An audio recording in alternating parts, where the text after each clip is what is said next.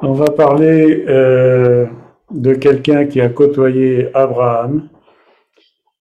La Bible n'en parle pas énormément, mais euh, on ne peut pas dire qu'il a laissé un témoignage euh, impérissable. Enfin, il a laissé quand même un bon un témoignage puisque la Bible parle de lui. Je pense que vous avez deviné de qui il s'agit. On va parler de Lot. Et donc, on va commencer euh, par le début. Qui est Lot? Alors, on trouve euh, la première mention de Lot dans, euh, évidemment, c'est dans le livre de la Genèse, hein, bien entendu. Et la première notion, la première mention de Lot se trouve au chapitre 11, versets 27 et 32. Donc, je vous invite à ouvrir vos Bibles dans Genèse, ça va être relativement facile. Il y aura d'autres références en parallèle. Euh, donc ça, je les citerai. Mais comme ça, vous pourrez suivre, parce qu'évidemment, on ne va pas lire tous les chapitres. Ça serait euh, beaucoup trop long et euh, vous ne seriez pas content. Voilà. Donc, Genèse 11, 27. Voici la postérité de Terach. Terach engendra Abraham, Nahor et Haran. Haran engendra Lot. Et Haran mourut en présence de Terach, son père, au pays de sa naissance, à Ur, à Ur plutôt, à Ur en Chaldée. Abraham et Nahor prirent des femmes. Le nom de la femme d'Abraham était Sarai, et le nom de la femme de Nahor était Milka, fille de Haran, père de Milka et père de Jiska. Sarai était stérile, elle n'avait pas d'enfant. Et maintenant, évidemment, le verset qui nous intéresse, verset 31, Terah prit Abraham, son fils, et Lot, fils de Haran, fils de son fils, et Sarai, sa belle-fille, sa belle-fille, femme d'Abraham, son fils. Ils sortirent ensemble d'Our en Chaldée pour aller au pays de Canaan. Ils vinrent jusqu'à Haran, c'est le même mot en hébreu, et ils y habitèrent. Les jours de Terah furent de 205 ans, et Terah mourut à Haran. Donc déjà, dans ce premier passage, on voit, euh, et ça c'est un détail euh, important qui va, qu'on va utiliser par la suite, Lot est orphelin. Il est orphelin de son père. La Bible d'ailleurs ne mentionne pas qui est sa mère. Euh, et donc ce détail, on va le retenir parce que je pense qu'il a effectivement eu, comme on pourrait facilement l'imaginer, un impact très important dans la vie de Lot. Et il y a déjà une difficulté apparente, c'est que dans le verset qu'on vient de lire, il semble que ce soit euh, et non Abraham qui a décidé de quitter Our en Chaldée pour aller en Canaan, ce qui semble être en contradiction avec d'autres passages, comme par exemple le discours d'Étienne dans Acte 7, que je vais lire, dont vous, vous restez évidemment dans Genèse, à moins que vous ayez envie de lire, de lire en même temps, soyez libre. Acte 7, versets 2 et 4, 2 à 4, pardon. Et c'est lors du discours d'Étienne, qui je le rappelle donc est un, diacre qui avait été nommé donc par euh, les, par l'Église, par les apôtres, et qui est aussi un docteur, un docteur en écriture. Étienne répondit, Homme, frère et père, écoutez, le Dieu de gloire apparut à notre père Abraham lorsqu'il était en Mésopotamie, avant qu'il s'établît à Charan. Et il lui dit, quitte ton pays et ta famille, et va dans le pays que je te montrerai. Il sortit alors du pays des Chaldéens et s'établit à Charan, je vais le prononcer à la française. De là, après la mort de son père, Dieu le fit passer dans ce pays que vous habitez maintenant, c'est-à-dire la terre d'Israël. Mais aussi, il y a par exemple dans Hébreu 11.8, c'est par la foi qu'Abraham, lors de sa vocation, obéit et partit pour un lieu qu'il devait recevoir en héritage et qu'il partit sans savoir où il allait. Et donc, la Bible ici confirme que si elle dit que euh, est parti a quitté Our en Chaldée, mais c'est parce que Abraham avait reçu cet appel de Dieu et qu'en fait, dans le chapitre 11, il s'agit en fait d'une description très synthétique de type généalogie, comme on en voit d'ailleurs dans pas mal de passages euh, dans la Bible. Et donc, évidemment, c'est bien Abraham qui a été appelé par Dieu pour sortir d'Our en Chaldée. Il a entraîné son père, il a poussé son père à quitter Our en Chaldée, et son père, évidemment, qui devait être, euh, qui était peut-être fatigué ou peut-être qu'il manquait de, de, confiance, on ne sait pas, la Bible ne le précise pas, mais ils se sont arrêtés en chemin dans cette ville qui était une grande ville euh, commerciale euh, de l'époque, du même type que Our en Chaldée, et qui était, on va dire, un petit peu à mi-chemin entre euh, Our et la terre d'Israël, la terre de Canaan à l'époque. Et donc, c'est ça qu'il faut retenir. Et alors, évidemment, le verset, ce que je viens de dire est confirmé par le verset de Genèse 12, 1. L'Éternel dit à Abraham, va-t'en de ton pays, de ta patrie, de la maison de ton père, dans le pays que je te montrerai. Et évidemment, ce verset, d'une part, précise bien euh, que c'est l'Éternel qui dit directement à Abraham, mais d'un autre côté, il ne précise pas non plus le moment où Dieu a fait connaître sa volonté à Abraham. Et donc ça, c'est un point important euh, qu'il faut qu'il faut retenir. Je dirais toujours Abraham. Hein, on sait qu'à un moment il s'appelait Abraham et qu'après, quand il y a eu l'alliance, il s'est appelé Abraham. C'est Dieu qui a changé le nom de Sarai en Sarah et d'Abraham en Abraham. Mais pour simplifier, on va rester euh, toujours avec le même nom d'Abraham. Et donc, on peut d'une part constater que cet appel d'Abraham, euh, que cette réponse d'Abraham à l'appel de Dieu n'a pas été euh, vraiment parfaite. Abraham, qui est vraiment la référence, un héros de la foi, eh bien, euh, ce n'était pas Superman, c'était un homme comme chacun d'entre nous, un être humain, avec ses faiblesses, avec ses qualités, mais aussi avec ses défauts, avec ses faiblesses. Et d'après donc acte 7, il a respecté la volonté de son père et il s'est arrêté en cours du chemin et en plus il a pris son neveu euh, Lot euh, avec lui comme on a pu le lire. Et euh, ça c'est important, donc on avait vu tout, au tout début que Lot était orphelin et on peut facilement imaginer, comprendre que finalement Abraham a joué vis-à-vis de Lot un rôle de père euh, il, s'est considéré comme responsable euh, de Lot et, donc il a été évidemment, euh, il avait cette sensibilité d'être humain que chacun de nous avons a priori. il a été sensible à sa famille et il s'est arrêté. Il a été influencé par son père et il s'est arrêté donc en cours de chemin. Et donc, ce qu'on euh, peut retenir déjà de, ces premières euh, lectures, c'est euh, de bien discerner la volonté de Dieu pour la mettre en, pratique.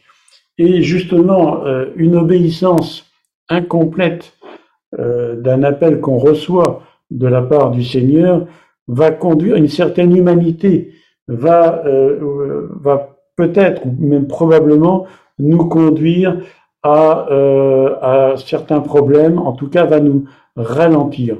Et c'est d'ailleurs ce qui, explique une certaine radicalité dans les paroles de Jésus. Par exemple, dans Luc 14, 25, 27, on peut lire de grandes foules faisaient route avec Jésus. Et probablement, donc, cette grande foule était attirée, hein, comme on l'a déjà dit dans d'autres messages, la foule était attirée par les miracles, par les bienfaits de Jésus qui, transformait, qui multipliait les aliments, qui guérissait les malades, etc. Et donc tout le monde, évidemment, était intéressé par ça. Mais Jésus se retourne et leur dit, si quelqu'un vient à moi et s'il ne hait pas son père, sa mère, sa femme, ses enfants, ses frères et ses sœurs, et même sa propre vie, il ne peut être mon disciple. Il ajoute, quiconque ne porte pas sa croix et ne me suit pas ne peut pas être mon disciple. Alors, bien entendu, il ne s'agit pas de euh, brutalement haïr ses parents. Il s'agit en fait ici, bien entendu, d'une formule assez, on va dire, orientale. Hein, c'est ce qu'on appelle une hyperbole, c'est-à-dire que c'est exagéré de façon à bien imprimer. Parce que les gens qui étaient peut-être, comme on dirait aujourd'hui, un petit peu durs de la comprenette, eh bien, euh, que les gens comprennent bien que vraiment il y a des priorités. Et donc, en fait, ici, Jésus ne dit pas que euh, à partir du moment où on est chrétien, on va haïr son père, sa mère, on va tous les égouiller. Pas du tout, mais simplement qu'on va les mettre en priorité. On va vraiment, euh, voilà, il ne faut pas confondre cette radicalité avec un espèce de fanatisme de mauvaise aloi. Hein, que Dieu donne à chacun de nous le discernement pour que la volonté parfaite de Dieu s'accomplisse dans la vie de chacun d'entre nous. Alors, revenons donc à, notre ami, notre ami Lot. Hein. Euh, et donc, Lot, ben, qu'est-ce qu'on va voir? Lot, c'est ce qu'on appelle un suiveur. Hein. Abraham, il va quitter euh, Charan, il a 75 ans, et contrairement donc à ce que Dieu lui dit, il va permettre à ce que son neveu, Lot le suive. Pourquoi? Parce que, comme on l'a vu, Lot est orphelin et Abraham se sent responsable euh, de Lot comme un petit peu de son fils, malgré qu'à mon avis, la différence d'âge entre les deux hommes ne devait pas être si grande. Alors là, il y a un certain nombre de calculs qu'on pourrait faire basés sur les Écritures. Je vous en fais grâce. Il est probable que, la, que Lot était plus jeune, mais pas tant que ça. Voilà. Et donc, Lot va suivre euh, Abraham, donc va suivre son oncle, et c'est là que je voudrais euh, maintenant qu'on essaye ensemble de, euh, de tirer de tirer un maximum d'enseignements des Écritures. Qu'est-ce qu'il va observer? Il va observer la relation qu'Abraham a avec Dieu. Il ne faut pas oublier que Lot, tout comme Terah le père d'Abraham, sont a priori bénis dans une culture euh, polythéiste, idolâtre. Hein, ils adorent euh, la lune, ils adorent euh, le soleil, un, tas de d'idoles, etc. Et il voit que son oncle, eh bien, il va commencer à invoquer Dieu. Il va même dresser un autel à Dieu quand il arrive en terre, en terre d'Israël dans une ville qu'on prononce en hébreu, euh, en français on dit Sichem, mais en hébreu on dit Shrem, hein, donc euh, qui, est, une ville qui se trouve entre les deux montagnes euh, du côté de Haï, du côté du mont Gerizim, là je, je, me souviens plus du mot exact en hébreu et je ne l'ai pas noté, et donc et donc il voit, il observe son oncle. Et il va continuer à le suivre, mais euh, visiblement, la Bible ne mentionne pas qu'il adhère, qu'il adhère à, la foi euh, d'Abraham. Par contre, il va bénéficier des bienfaits, de la richesse d'Abraham et il va continuer à le suivre. Et donc, si vous continuez la lecture dans Genèse 12, eh bien, euh, quand la famine s'abat sur le pays, là, encore une fois, Abraham on va dire, si on parle, je veux dire, de façon humaine, il va faire preuve de pragmatique, si on, de pragmatisme, pardon. Si on parle maintenant de façon un peu plus spirituelle, peut-être qu'Abraham a manqué un petit peu de confiance en Dieu et il va descendre en Égypte pour euh, échapper à la famine. Euh, voilà, donc c'est une épreuve qu'Abraham a affrontée. Il l'a affrontée à sa façon avec les conséquences qu'on connaît, puisque il va mentir, il va faire passer sa femme euh, Sarah pour sa sœur. Du coup, le pharaon va la prendre, euh, va vouloir la prendre pour femme, avec, euh, il va lui arriver des calamités, et du coup, Abraham va en tirer des bénéfices. Le pharaon va lui dire, écoute, qu'est-ce que tu m'as fait? Qu'est-ce que c'est que ça? Tu aurais dû me dire que c'était ta femme, etc. Il va lui donner du bétail en plus, des serviteurs de l'argent, etc. Et Abraham, du coup, bien nourri, etc., remonte euh, en terre de Canaan. Il a fait euh, une bonne affaire, mais quand même, euh, du coup, il a quand même utilisé sa femme, ce qui n'est pas très glorieux. Et Lot a probablement bénéficié de ses richesses. hein, puisqu'il faisait partie de, entre guillemets, de la famille, de la, tribu, on va dire, non pas au sens israélite du terme, mais il fait partie de la, tribu d'Abraham.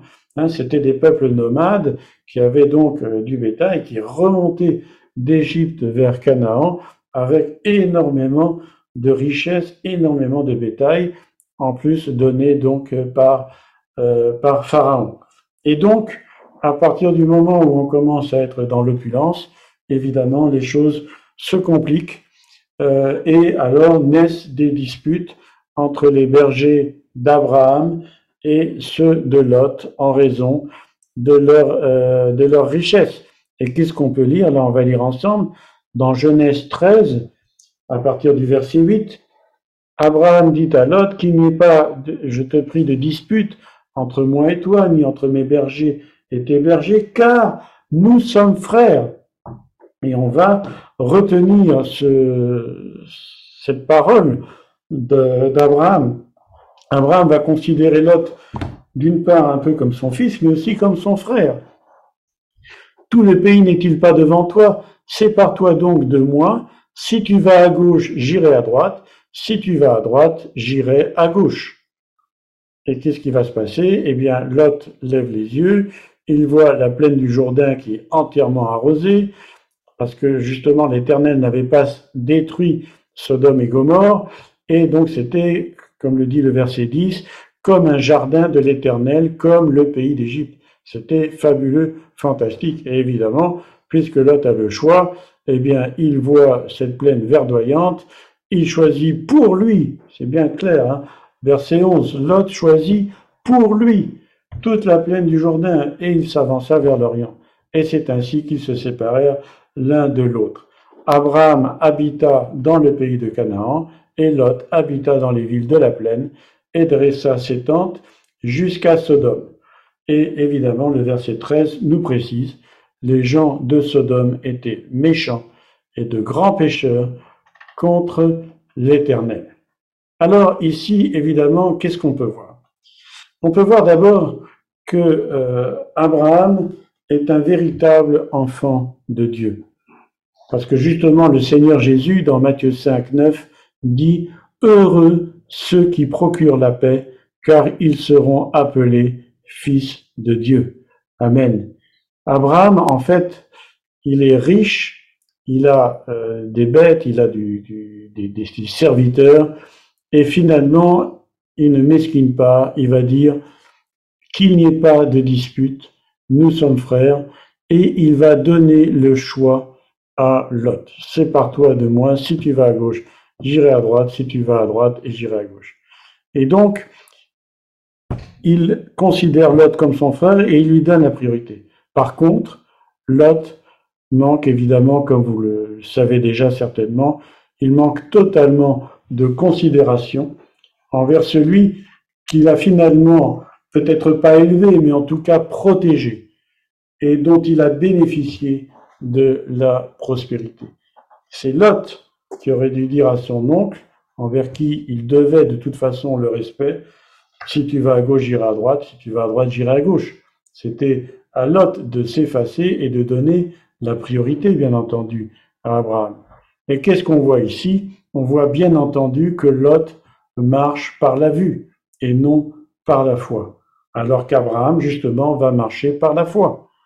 Hein il s'attache, Lot s'attache aux choses visibles, il s'attache aux apparences sans creuser davantage, par exemple, sur la moralité des habitants parmi lesquels il va demeurer.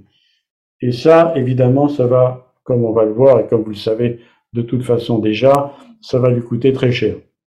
Son comportement est typiquement ce qu'on appelle un comportement égoïste. C'est un comportement qui n'a rien de spirituel.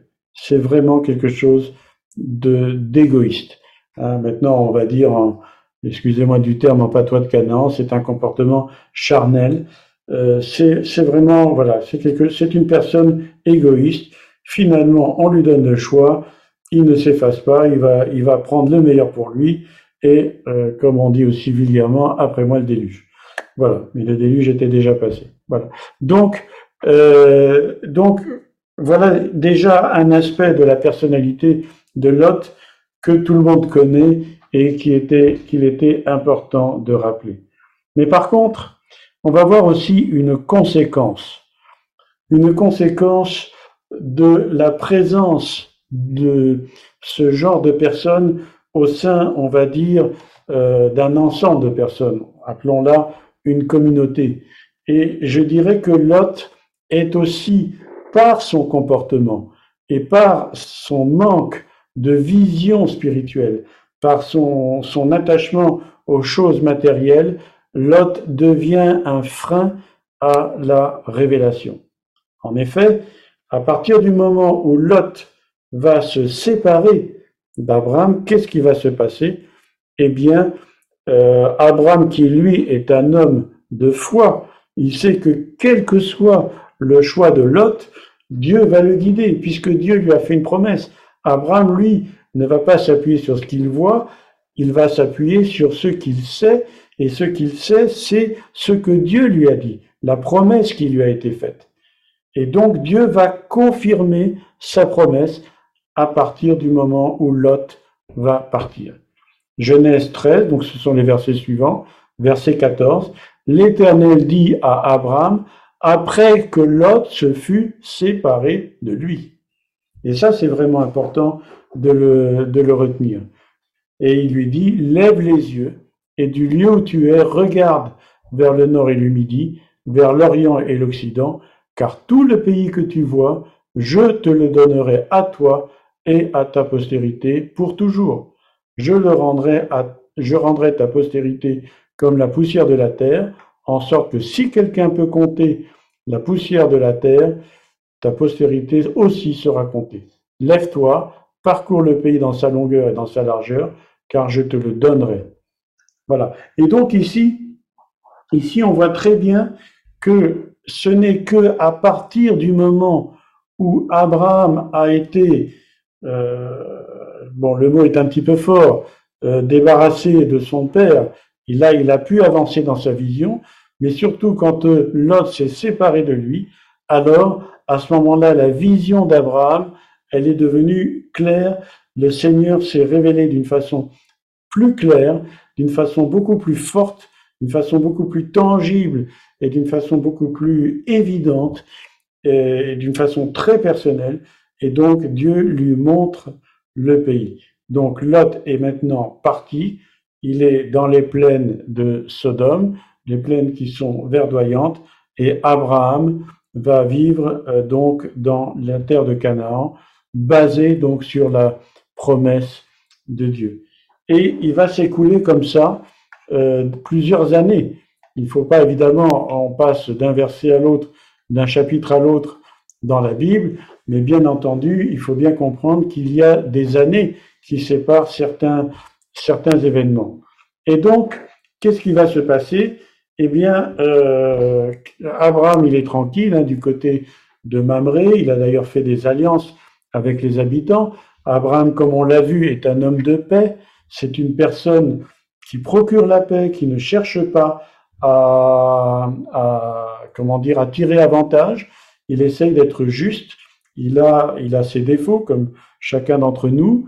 Hein, euh, c'est un être humain, mais il a ce discernement, il a cette sagesse qui vient de Dieu et il procure la paix et il vit donc euh, du côté de Kiryat Arba, hein, qui est pas très loin de Bethléem, au sud de Bethléem, et qui il est dans les montagnes. Euh, voilà, il est il est vraiment euh, là où il aime être, euh, là où il y a les chaînes, les fameuses chaînes de Mamré, etc. Il est dans cet endroit-là et il va apprendre, donc quelques années plus tard, que Lot, son cousin, donc pardon, son neveu, a été fait prisonnier par euh, un roi, par des troupes d'un roi qui s'appelle Kedor Laomer, et il va justement, lui qui est un homme de paix, il va pas hésiter à lever une petite armée mais cette petite armée, il va la lever parmi ses serviteurs, c'est-à-dire ses hommes de confiance. Il va, lever, il va lever environ 300 hommes et il va aller jusqu'au nord de Damas. Alors, je ne sais pas si vous vous rendez compte, mais c'est plusieurs centaines de kilomètres. Hein, donc, c'est quand même, euh, quand même pas la porte à côté pour aller chercher Lot, et ses proches, et ses femmes, et ses biens, etc.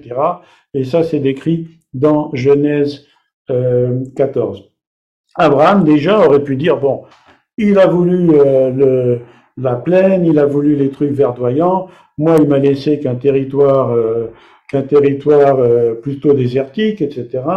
Hein, c'est un, bon, j'allais dire un gros mot, enfin, c'est c'est quelqu'un de pas gentil, voilà, on va le dire comme ça, euh, bah, tant pis pour lui, qui se débrouille. Eh ben non, non. Abraham va voler au secours de son neveu et malgré qu'il soit un homme de paix, il va euh, conquérir et récupérer les biens et il va ramener donc son neveu avec tous ses biens et il va le ramener donc euh, chez lui, dans, sa terre. Mais ici, euh, donc on voit déjà qu'Abraham était quand même une personne vraiment, on va dire, très très solide spirituellement, avec vraiment des valeurs tout à fait honorables. Par contre, on ne sait pas, on ne sait pas ce que Lot a dit. On suppose que Lot a remercié Abraham, on l'espère pour lui en tout cas. Mais par contre, ce qu'on sait, et c'est ça qui est tout à fait intéressant, c'est que Lot est retourné à Sodome. Il n'a pas écouté, il n'a pas tiré un enseignement de cette expérience euh, difficile. Il a récupéré ses biens et il n'a pas, euh, il n'a pas, euh, il n'en a pas tiré les enseignements qu'il fallait. Et donc Lot est toujours à Sodome. Il n'a pas, comme on va le voir justement, il, n'a pas tiré les enseignements. Et donc, encore des années plus tard, hein, il va s'écouler au moins 15 ou 20 ans euh, de, temps, donc, entre ce, cette victoire euh, d'Abraham, hein, qui, euh, qui a été célébrée, comme on le sait, par Melchisédek, qui a eu le pain et le vin, Abraham qui donne la dîme, etc. Et donc, euh, Lot est retourné à Sodome, il est retourné là où il habitait, et on va voir justement que ça va pas très bien se passer, c'est le moins qu'on puisse dire, et, et Abraham est, lui retourné là où il habitait, euh, donc du côté de, Mamré, le fameux chêne de Mamré. Et on connaît, on a déjà étudié d'ailleurs ensemble euh, dans Genèse 18, Abraham est près de sa tente, il voit trois hommes arriver, il reconnaît et ça, c'est un détail très important. Il reconnaît que c'est le Seigneur, il reconnaît que c'est Dieu, et donc il va lui proposer un repas, un veau, euh, ils vont tuer un veau, ils vont cuisiner, etc. Ils vont faire des choses euh, magnifiques. Et justement, Dieu va euh, lui révéler, lui révéler son intention de détruire Sodome, en disant que, les cris de, Sodome sont montés à ses oreilles, que, que, que c'est que c'est plus possible, que ça, qu'il va pas laisser les choses comme ça et qu'il va tout détruire. Et nous connaissons évidemment ce fameux passage dans Genèse 18 où, euh, donc, euh, comment dire, donc Abraham va intercéder euh, pour Sodome en parlant des justes. Il va même un petit peu marchander avec Dieu. Euh, et il a évidemment en tête son neveu Lot et sa famille. Et donc il va intercéder dans ce sens et Dieu va répondre à sa prière. Mais il y a également un détail important, euh, c'est que entre Genèse 14 et Genèse 18, il y a bien entendu Genèse 15. Et dans Genèse 15, quand Dieu va promettre une postérité à Abraham, en fait, Abraham va dire qu'il n'a pas de famille. Et donc, il, il ne considère plus Lot comme sa famille et euh, il va donner son héritage au profit de son serviteur Eliezer de Damas. Ce, passage se trouve dans Genèse 15, 2. Et donc, euh, malgré que euh, Abraham a secouru Lot et malgré qu'il va intercéder pour lui dans Genèse 18, Abraham a bien compris que Lot n'est plus vraiment de la famille, mais il va quand même intercéder et, il considère quelque part que Lot a, été séparé, a été, euh, il n'a plus le même statut aux yeux euh, d'Abraham.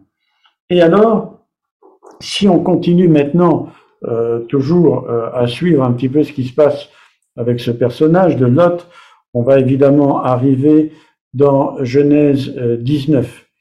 Et dans Genèse 19, eh bien, on constate que, bah, que Lot, il vieillit mal, malheureusement. Il vieillit très mal. Parce que d'abord, de nomade, il passe à sédentaire. Ça, c'est un détail euh, tout à fait intéressant. Et donc, on va lire dans Genèse 19, à partir du verset 1. Donc, je rappelle que là, les trois hommes qui avaient été, qui étaient apparus à Abraham, donc, il y avait l'Éternel. Alors, on y voit, on peut y voir la Trinité, et on peut y voir également l'Éternel entouré de deux anges. L'Éternel reste avec Abraham, qui va intercéder dans Genèse 18, et les deux anges vont aller, comme on dit, faire le job euh, à Sodome, et ils arrivent à Sodome, donc euh, Genèse 19, 1. Les deux anges arrivèrent à Sodome sur le soir, et Lot était assis à la porte de Sodome. Quand Lot les vit, il se leva pour aller au-devant d'eux, et se prosterna la face contre terre. Puis il dit, Voici, mes seigneurs, entrez, je vous prie, dans la maison de votre serviteur, et passez-y la nuit, lavez-vous les pieds, vous vous lèverez de bon matin et vous poursuivrez votre route. Non, répondirent-ils, nous passerons la nuit dans la rue. Mais Lot les pressa tellement qu'ils vinrent chez lui et entrèrent dans sa maison. Il leur donna un festin et fit cuire des pains sans levain, et ils mangèrent. Déjà, on peut voir que le festin n'était pas tout à fait le même que celui d'Abraham avec le Seigneur, mais ça, c'est une autre histoire. Ce qu'on peut voir ici, c'est que Lot a échangé ses tentes et ses troupeaux avec une maison. Où sont passées les richesses de Lot Lot a vieilli. Il reste assis aux portes de la ville comme un ancien, un ancien d'ailleurs qu'il souhaiterait être, mais qu'il n'est pas, comme on va le voir. Et ce qu'on voit aussi, c'est que l'intercession d'Abraham porte ses fruits. Même si euh, les villes à l'époque étaient petites, bien plus petites qu'aujourd'hui, euh, la probabilité pour que euh, les anges rencontrent Lot était relativement faible. Et en fait, la, rencontre des anges et de Lot, elle est primordiale pour justement pour le salut de Lot, comme on va le voir. Hein. donc cette rencontre se fait, mais Lot, qui est loin de Dieu, qui ne bénéficie plus de la présence de son oncle et donc qui ne bénéficie plus de la vision spirituelle d'Abraham, il a perdu contact et il ne voit même pas qu'il s'agit d'anges venus de Dieu. Il voit bien que ce sont des gens différents, que ce sont des seigneurs, mais il ne voit même pas l'action de Dieu euh, au travers de la venue de ces deux personnes. Et là, évidemment, euh, nous arrivons à un passage particulièrement sordide dans Genèse 19, donc dans les versets suivants, à partir du verset 4. Il n'était pas encore couché que les gens de la ville, les gens de Sodome entourèrent la maison. Depuis les enfants jusqu'aux vieillards, toute la population était accourue. Ils appelèrent Lot et lui dirent, Où sont les hommes qui sont entrés chez toi cette nuit? Fais-les sortir vers nous pour que nous les connaissions. Et je pense que vous avez bien compris dans ce terme que nous les connaissions de quoi il s'agit. Lot sortit vers eux à l'entrée de la maison et ferma la porte derrière lui. Et il dit, mes frères, je vous prie. Et notez bien ici que Lot appelle ces gens-là mes frères. Donc, mes frères, je vous prie, ne faites pas le mal. Voici, j'ai deux filles qui n'ont pas connu d'homme, je vous les amènerai dehors, et vous leur ferez ce qu'il vous plaira. Vous vous rendez compte Ça, c'est absolument pour nous aujourd'hui qui lisons cela, c'est absolument horrible, c'est scandaleux. Et Lot en est arrivé à ce point, même si à l'époque, euh, malheureusement pour les sœurs qui nous écoutent, euh, les femmes euh, avaient visiblement un statut beaucoup moins important qu'aujourd'hui. Mais donc, Lot continue seulement, ne faites rien à ces hommes, puisqu'ils sont venus à l'ombre de mon toit. Et donc euh, les, gens de Sodome lui dirent, retire-toi, et il dit encore, et il encore de Lot, celui-ci est venu comme étranger, et il veut nous faire le juge. Eh bien, nous te ferons pique à eux, et pressant Lot avec violence, il s'avance pour briser la porte, et à ce moment-là, les anges vont les aveugler et ils vont évidemment euh, reprendre et protéger Lot. Donc, dans ce passage, comme vous pouvez le voir, on sombre dans l'horreur.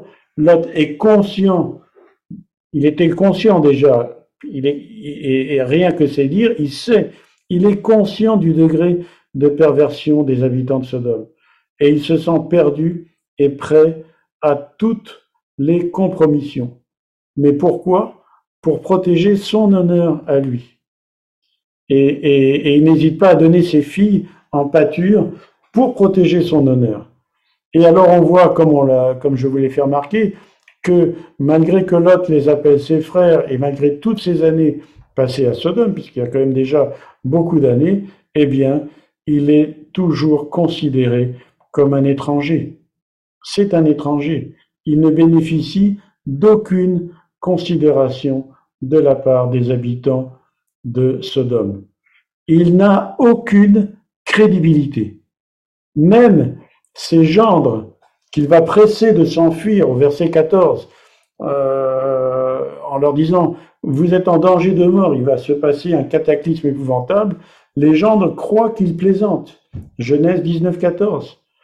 Lot n'a aucune autorité, il n'a aucune crédibilité. Mais pourtant, comme on va le voir, Lot fait encore partie du peuple de Dieu. Et ça, c'est un point qui est euh, tout à fait important et c'est justement pour chacun d'entre nous aussi une belle nouvelle, une bonne nouvelle, une nouvelle d'espoir. Et ça, c'est très important. Lot fait encore partie du peuple de Dieu. Il va enfin prendre conscience de sa situation, même s'il a perdu toute crédibilité, même s'il a perdu euh, toute autorité, il n'a rien. Il n'a plus rien. Il est pauvre, aveugle et nu. Il n'a strictement rien. Il est tombé dans la plus sombre déchéance spirituelle. Et il n'est sauvé que grâce à une intervention surnaturelle de la part donc de Dieu directement au travers de ses anges. Mais pour cela, pour que Lot soit sauvé, il a fallu deux facteurs. Et c'est là où je voulais en venir. Il a fallu deux facteurs. Et le premier facteur, le facteur le plus important, le facteur euh, qui va déclencher l'autre, c'est l'intercession d'Abraham. Ce n'est que parce que Abraham a intercédé que Lot a été sauvé. Je répète, ce n'est que parce que Abraham a surmonté peut-être, on va dire, une forme de dégoût, une forme de mépris, une forme de, euh, un sentiment négatif qu'il pouvait avoir de Lot, qui, qui s'est comporté comme un ingrat, qui s'est comporté comme un égoïste, qui s'est comporté en plus comme une personne qui a persévéré dans l'erreur, qui n'arrivait pas à entendre, qui n'a pas écouté les enseignements, il a continué à intercéder parce qu'il a dit à Dieu, s'il y a encore un juste, est-ce que tu vas tuer tout le monde? Donc, c'est l'intercession d'Abraham qui a été le facteur déclenchant de son salut. Genèse 19, 29, lorsque Dieu détruisit les villes de la plaine, il se souvint d'Abraham et il fit échapper Lot du milieu du désastre par lequel il bouleversa les villes où Lot avait établi sa demeure. Il aurait pu dire, Abraham, il n'a eu que ce qu'il mérite. Euh, et, et combien de fois Combien de fois dans notre vie, dans notre vie, nous qui nous proclamons chrétiens, et nous le sommes, par la grâce de Dieu, nous le sommes. Combien de fois nous allons voir un frère qui a chuté et nous, c'est presque comme si on se réjouissait de ce qui lui arrive en disant, euh, en disant, bah tiens, c'est, allez, je vais le dire vulgairement, c'est bien fait pour sa gueule, il a que ce qu'il mérite. Mais ça, ce n'est pas du tout le comportement qui plaît au Seigneur. Le comportement qui plaît au Seigneur, c'est l'intercession, c'est la prière. Et c'est de se dire dans l'intercession que finalement, et moi j'ai vraiment des raisons de le dire, je suis certainement pire que Lot, je suis certainement pire que la personne qui intercède, mais je vis par la grâce. Je ne vis que par la grâce de Dieu. Jacques V nous dit la prière du juste, a, selon Jacques V, hein, la prière du juste a une grande efficacité. Et celui qui ramène un frère de son égarement sauve son âme et couvre une multitude de péchés. Amen. J'ai synthétisé euh, deux ou trois versets euh, de façon à faire ressortir, euh, je vais dire ce que je voulais faire ressortir de la parole de Dieu. En effet, Lot, malgré tous ses égarements, a été sauvé et est considéré comme juste, et ça c'est confirmé par l'épître de Pierre. Dans 2 Pierre 2, on va lire, on va lire voilà, donc il, parle, hein, donc euh, il a condamné à la destruction, à la destruction et réduit ensemble les villes de Sodome et Gomorre, les donnant comme exemple aux impies à venir. Et s'il a délivré le juste, Lot, le juste. Donc ici Pierre parle qu'il est, que Lot est juste. Il a profondément attristé de la conduite de ces hommes sans frein dans la dissolution, car ce juste qui habitait au milieu d'eux tourmentait journellement son âme, juste à cause de ce qu'il voyait et entendait de leurs œuvres criminelles. Le Seigneur sait délivrer de l'épreuve les hommes pieux. Amen. Et donc, et, aussi le Seigneur Jésus parle de Lot dans euh, Luc 17, en faisant une allusion justement euh, au dernier temps et au fait que Lot euh, a été sauvé de justesse. Hein. Et donc, je résume, hein. et donc Abraham, qui n'était pas parfait, il a même commis euh, beaucoup d'erreurs, mais sa foi, malgré ses faiblesses, est exemplaire. Et c'est bien son intercession qui a sauvé son neveu Lot de la fournaise. Et Lot a tout perdu. Il a été sauvé de justesse. Sa femme ne lui a pas obéi, les gens incrédules, il a tout perdu. Il a sauvé juste sa, vie et celle de ses filles. Et donc maintenant, évidemment, quel est le deuxième facteur? Hein, Je vous ai dit qu'il y avait deux conditions pour le salut. Il y avait deux conditions pour le salut de Lot. La première, donc, comme on l'a vu, c'est l'intercession. L'intercession de ce frère que Lot ne voit même plus, que Lot a peut-être oublié, et, et, que Lot ne sait même pas, il sait même pas qu'Abraham a intercédé pour lui. Mais le deuxième critère du salut de Lot, c'est que cette fois-ci, Lot a enfin entendu la voix de Dieu et il a enfin obéi. Il a suivi les instructions des anges. Il aurait pu aussi malgré qu'il était tourmenté, ne pas le croire, ne pas croire des anges. Mais finalement, il, a, il s'est rendu à l'évidence, il a cru les anges et il est parti. Et il a donné les instructions à sa femme et ses filles, à ses gendres. Seules ses filles ont, ont obéi. Sa femme, comme vous le savez, elle a obéi, mais elle s'est retournée en arrière, elle a été transformée en statue de sel. Euh, et voilà. Et donc, finalement, euh, Lot, en dernier recours, au dernier moment, finalement, il a enfin entendu la voix de Dieu et il a obéi et il a suivi la voix de Dieu. Voilà donc les deux critères.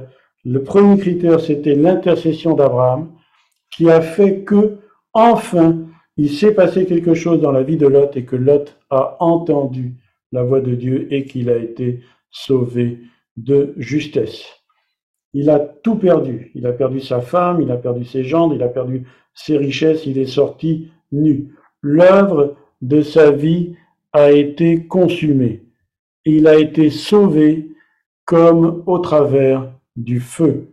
Et c'est bien ce que nous dit l'apôtre Paul dans l'épître aux Corinthiens au chapitre 3, verset 13. L'œuvre de chacun euh, sera manifestée car le jour la fera connaître parce qu'elle se révélera dans le feu et le feu éprouvera ce qu'est l'œuvre de chacun. Si l'œuvre bâtie par quelqu'un sur le fondement subsiste, il recevra une récompense. Si l'œuvre de quelqu'un est consumée, il perdra sa récompense. Pour lui, il sera sauvé, mais comme au travers du feu. Et c'est ça le merveilleux message de l'amour de Dieu. Dieu, dans sa grâce infinie, a non seulement épargné Lot et ses filles, euh, il les a sauvés comme au travers du feu, mais en plus, et c'est ça qui est absolument extraordinaire, et il y aurait beaucoup encore à méditer là-dessus, malgré des relations incestueuses avec ses filles à son insu, hein, vous lirez la suite dans Genèse 19, 37, à la fin du chapitre, il y a des relations incestueuses avec ses filles, eh bien, Lot est inscrit dans la généalogie de David et donc de Jésus, puisque Lot, euh, la fille aînée euh, de Lot a engendré euh, Moab, et donc qui est donc dont, une descendante s'appelle Ruth, et Ruth qui est une Moabite, est aussi donc dans la généalogie de David et donc dans la généalogie de Jésus.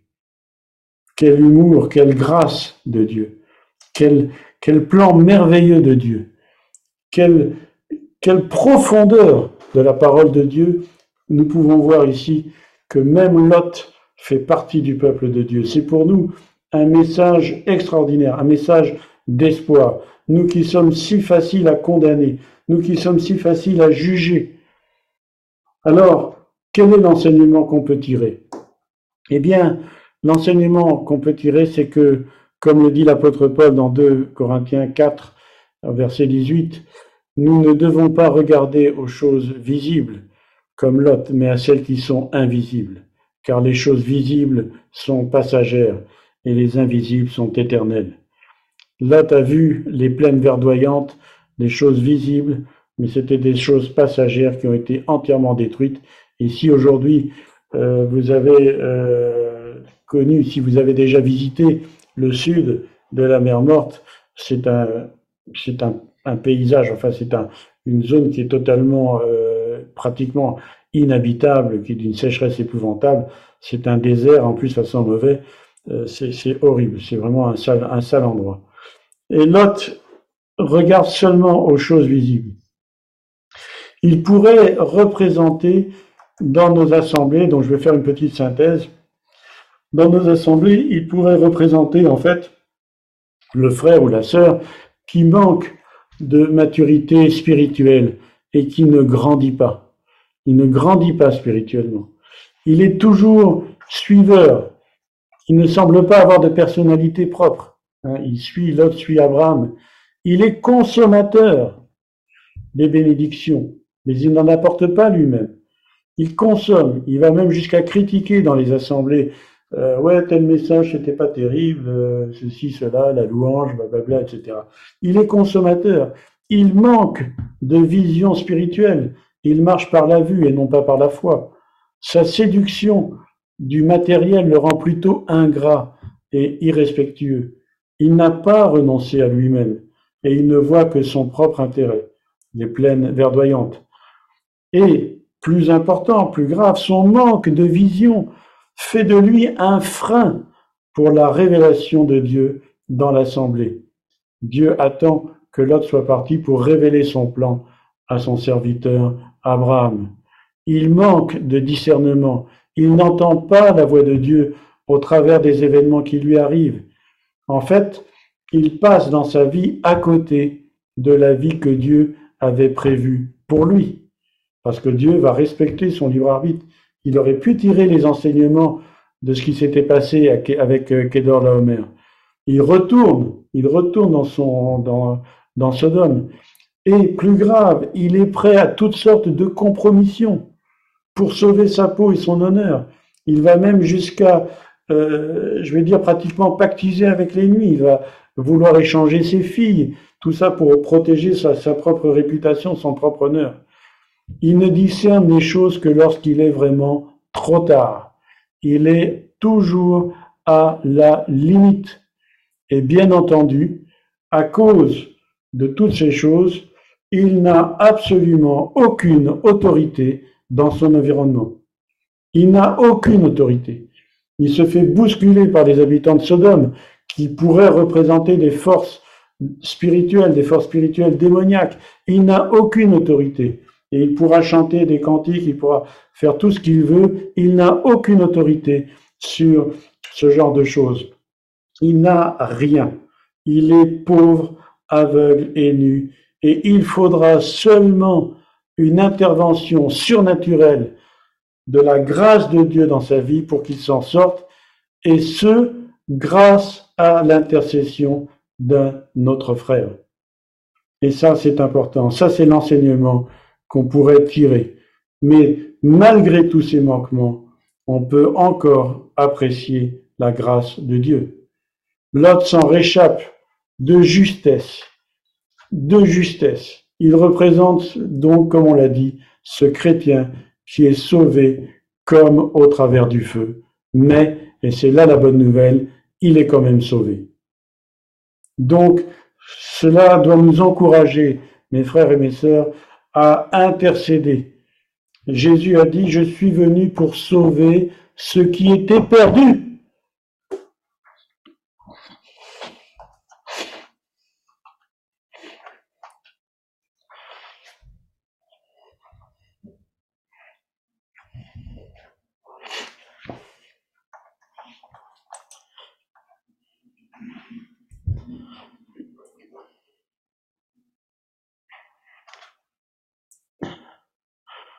Ce qui a sauvé Lot, c'est bien sûr Dieu. Mais Lot aurait pu, une dernière fois encore, ne pas écouter, ne pas entendre, et persister encore une fois dans une forme d'incrédulité. Et donc, au final, grâce à l'intercession d'Abraham, grâce à l'intercession du frère qui intercède caché, et que l'autre ignore, eh bien, il a été sauvé mais c'est quand même sa décision à lui. Lot a enfin décidé, il a enfin entendu la voix de Dieu et il s'y est enfin soumis.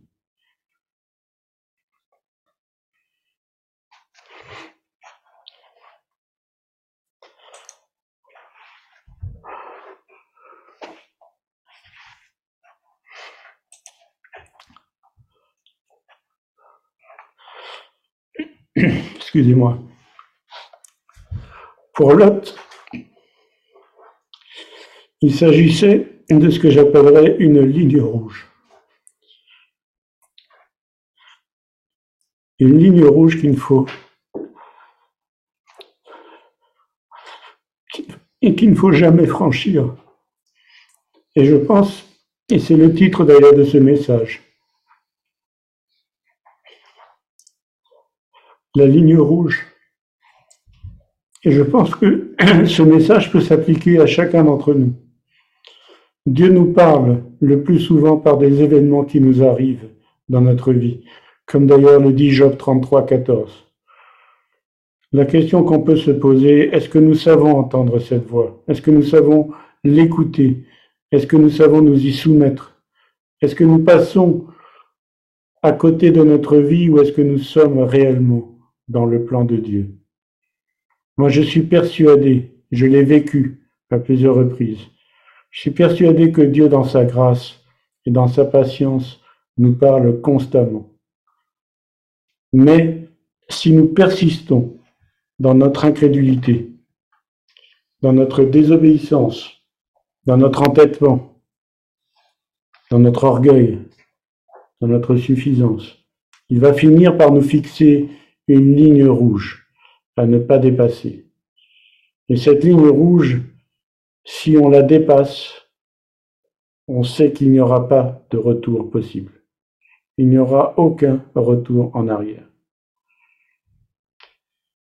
Nous avons, je pense, ce qui est arrivé à Lot avec les anges, moi ça m'est déjà arrivé.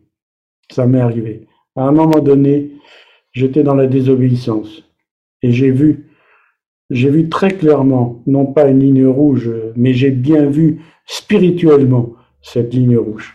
Et j'ai bien compris que si j'allais au-delà de cette ligne, alors il n'y avait aucun retour en arrière possible. Aucun. Donc, le titre de ce message, c'était bien entendu la ligne rouge, avec l'histoire de Lot. Mon frère, ma sœur, si nous n'avons pas vu cette ligne rouge, gloire à Dieu. Si nous sommes dans le plan de Dieu, si, tout va bien pour nous spirituellement, gloire à Dieu. Mais si nous voyons des frères ou des sœurs qui sont justement dans ce chemin, ce chemin qui conduit justement à la perdition, euh, et si nous voyons qu'ils sont tout près d'approcher cette ligne rouge, intercédons. Ne jugeons pas, parce qu'il peut nous arriver la même chose, voire pire. Et je suis persuadé que Dieu, dans sa grâce et dans sa miséricorde, quand il arrive à quelqu'un d'être justement euh, dans la rébellion, dans la, dans la désobéissance, Dieu, à un moment donné, se fera entendre d'une façon extrêmement claire. Et il, va montrer à chacun d'entre nous, parce que Dieu, dans sa parole, dit qu'il ne fait exception de personne. Et Dieu, à un moment donné, va montrer à chacun cette ligne rouge. Il nous appartient d'en prendre bien conscience pour ne pas la franchir, parce qu'il n'y aura aucune excuse. Lot a entendu finalement la voix de Dieu au travers des anges. Et c'est grâce à cela qu'il a, été sauvé. Il ne faut pas oublier que Lot a pu voir cette ligne rouge grâce à l'intercession de son oncle Abraham. Donc, en conclusion, soyons actifs, ne passons pas à côté de la vie merveilleuse que le Seigneur nous a réservée. Rachetez le temps comme le dit la parole, afin justement que nous soyons partie prenante dans euh, l'établissement du royaume de Dieu ici sur terre, que nous soyons euh, co-ouvriers, coopérateurs avec Dieu, avec le Seigneur, et que réellement nous soyons participants de sa nature divine, afin justement de ne pas être sauvés comme au travers du feu, mais que nous puissions avoir une œuvre, avoir quelque chose que nous puissions laisser au cours de notre existence par la grâce de Dieu.